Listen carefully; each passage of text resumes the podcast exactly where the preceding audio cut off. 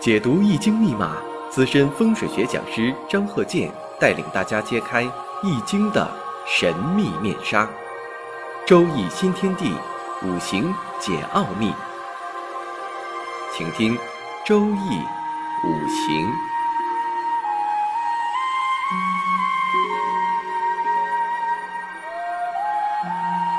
上山微电台荣誉出品。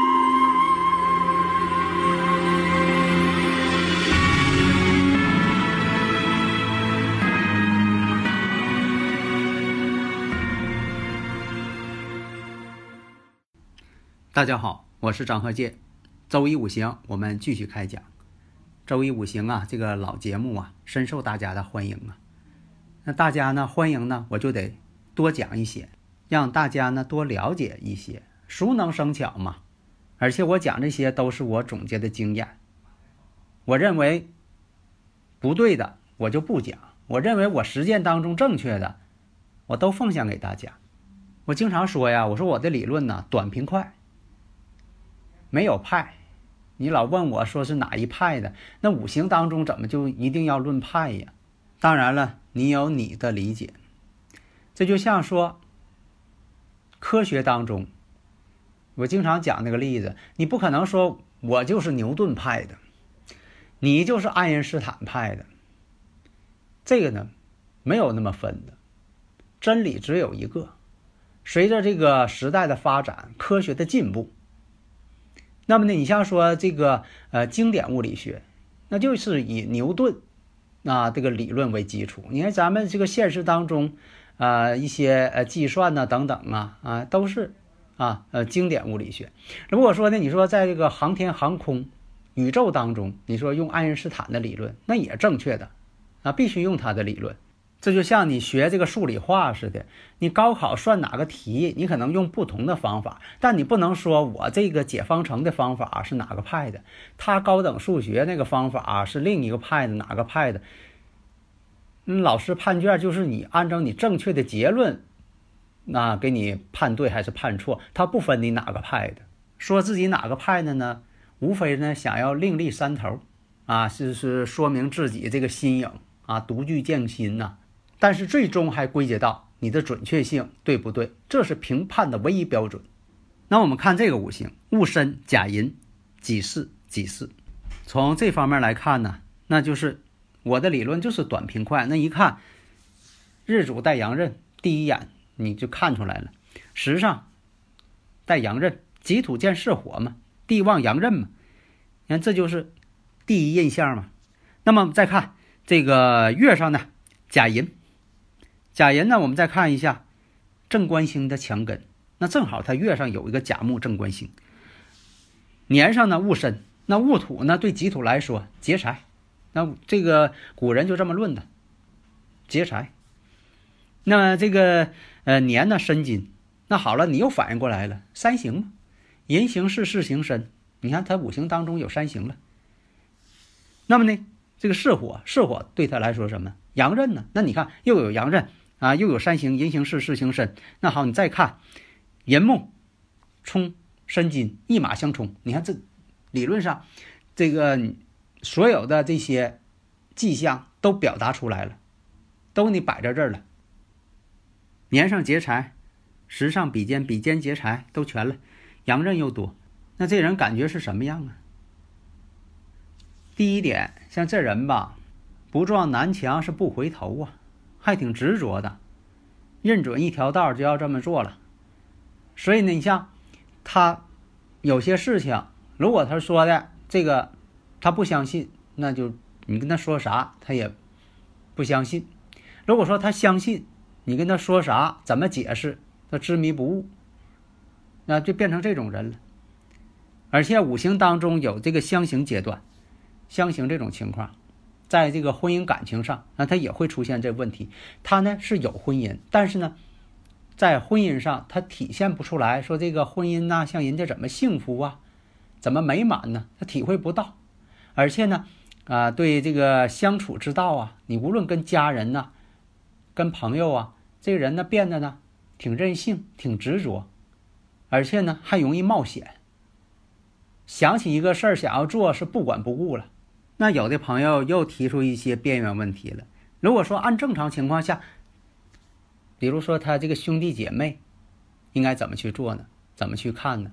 因为什么呢？在以前呢，就说的自然情况啊，这个兄弟姐妹呀，啊，但是有一个阶段，比如说这个呃兄弟姐妹呀，可能就他哥一个啊，有的是这个人为因素，有的是自然因素啊，情况不一样。但是呢，如果说作为一个例子呢，咱们讲一下也行。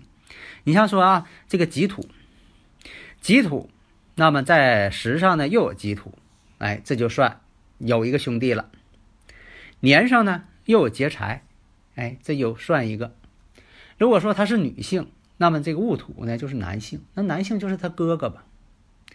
那我们再看，呃，这个寅木当中，人那得说寅木它是木啊，它不是同类呀。但是你得看呢，寅木当中不是含有这个甲丙戊嘛，天干嘛？那这种情况呢，就可以算什么呢？算上他兄弟姐妹六人了。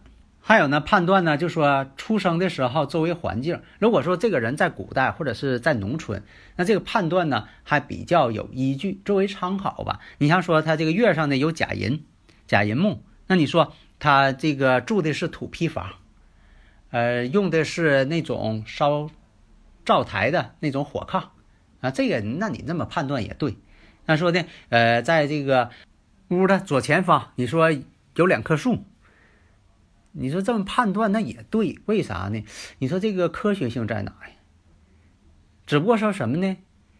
有些这个问题呀，你给他呃普遍性存在。你说这个以前农村，你说要说屋前有树了，有哪种树了，果树了。这个呢，基本上都有，所以说呢，我认为什么呢？不要把功夫吧都放在这儿，因为什么呢？对人生没有任何指导意义，无非是你是炫耀一下，在大家面前秀一把。那我觉得这个实际意义并不大。你看我主张什么呢？实用务实，你做什么你研究哪方面得务实嘛。所以说，你看这个五行一看呢，这个五行当中，对他这个事业发展来说。没什么好处，那做一些这个不用动脑筋的活能力倒是有，挺能干的，啊，但是实际来讲呢，没有什么特殊才能。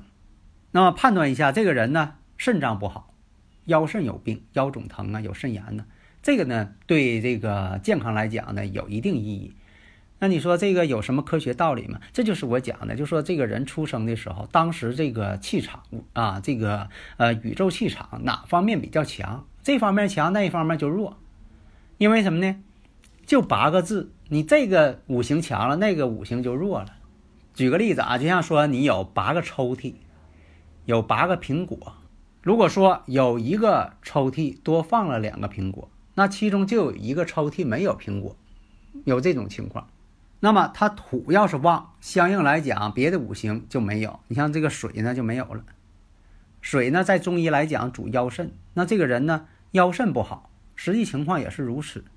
那婚姻感情这方面形成三形了，什么意思？那就是说容易出现三角恋爱。你像说处男朋友，结果处着处着这男朋友呢变心了，又跟别的女孩子相处了，容易出现这种状况。那你说谁的原因呢？你说是这位，呃，这个小伙子的原因，啊，因为他这个，这个，呃，移情别恋了。但是呢，如果说，在这个女方来说，在感情这方面吧，也可能说这个对方觉得呢，越跟你处呢，越没有什么感觉了，就说每天呢都这样，没有什么新意啊。对于这个，呃，对方可能。感觉到很枯燥了，有可能出现这种情况。那你说了，那能赖这女方吗？是那男的变心了。这个呢，就说抛开这些，这个情感呐、伦理道德呀等等这方面啊，先不去去讨论的这方面问题。假如说从五行来看，它就会出现这种状况啊，形成三行了吗？那好，再问一下，那就说的什么时间他谈过恋爱？那你就不用合计了啊，几十年，几十年谈的恋爱。出现这种情况，为什么呢？己巳跟己巳在这个五行当中，日跟时伏吟了，相同了，又出现几世了，那三个都服人了，那就出现三方的这种恋爱关系了，就是平常所说的啊三角恋爱关系了。那你从其他方面还能看出来是因为这个事情不？你看出来没？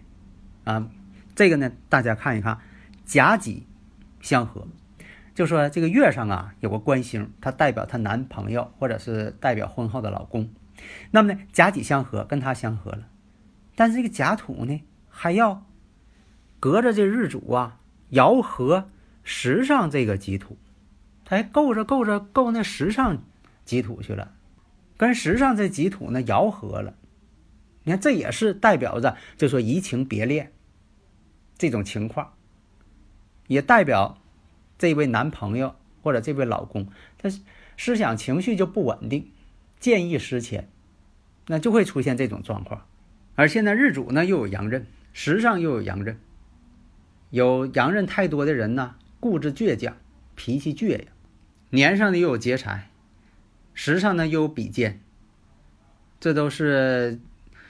五行土特别旺啊，都凑齐了，而且土太旺呢，这人呢太实在，实在的过分，而且什么呢？如果出现害水了，那更严重了，又合又冲的，所以这都是一种感应，就等于说什么呢？说句这个不太中听的话，那苍蝇不叮无缝的蛋，如果说这鸡蛋完好无损，很干净表面，那苍蝇它不叮。所以说呢，有的时候出现问题，也可能出在自身的原因，因果关系嘛，有因才有果。那么怎么判断呢？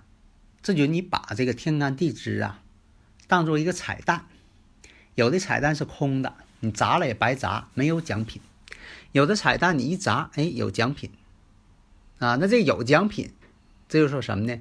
是一个机关，是个时间节点。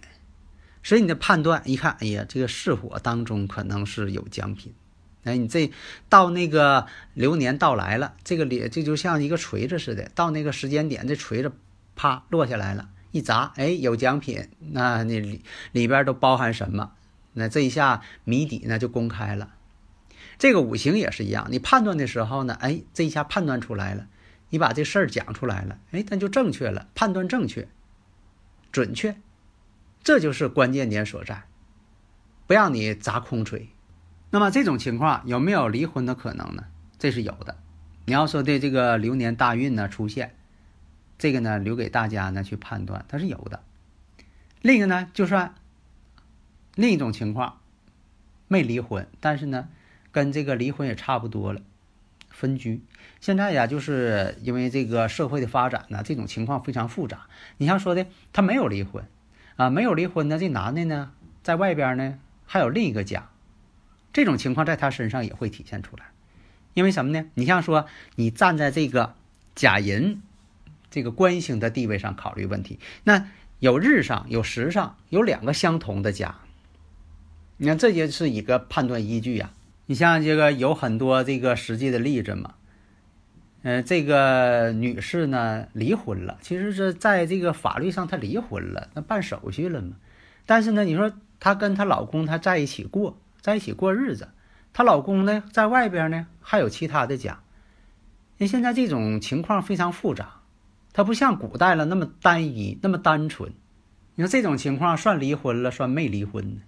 还有很多种情况，你像说这个假离婚，其实他俩没离婚，过挺好的。但是为了某种目的，办一个假离婚，你看这种情况，你是算他离婚呢，还没离婚呢？还有一种，你像说这个当老板，名头上挂的是他名，名义上的老板，其实他根本不是老板，啥事儿都不管。真正的老板呢，你还不知道他是谁，幕后的。那就这种情况，算他做生意没算他做生意？还有一种，就说判断这个。人从五行的判断也是很难去分析，因为现在社会是千变万化。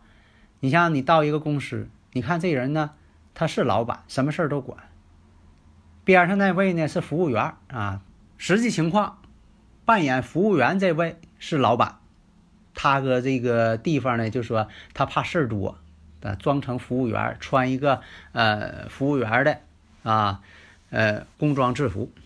然后那位呢，真正的老板，你像你看他像老板啊，其实啥，他服务员。为什么呢？老板怕事儿多，所以呢，他就是扮演了这个服务员的角色。你现在你看整的很复杂。那么在五行上怎么判断呢？你真正会判断的，那搁这个生日五行上就给他判断出来，到底谁是真的，谁是假的，真假孙悟空你就判断出来了。如果说从相学的这个观点来看，你也能看得出来，比如说他的气质、说话、长相、走路的姿态，这些都是判断依据。这样呢，不至于说你在某些方面出错误。如果说你想判断准确，那就一定要把这个五行学学好。好的，谢谢大家。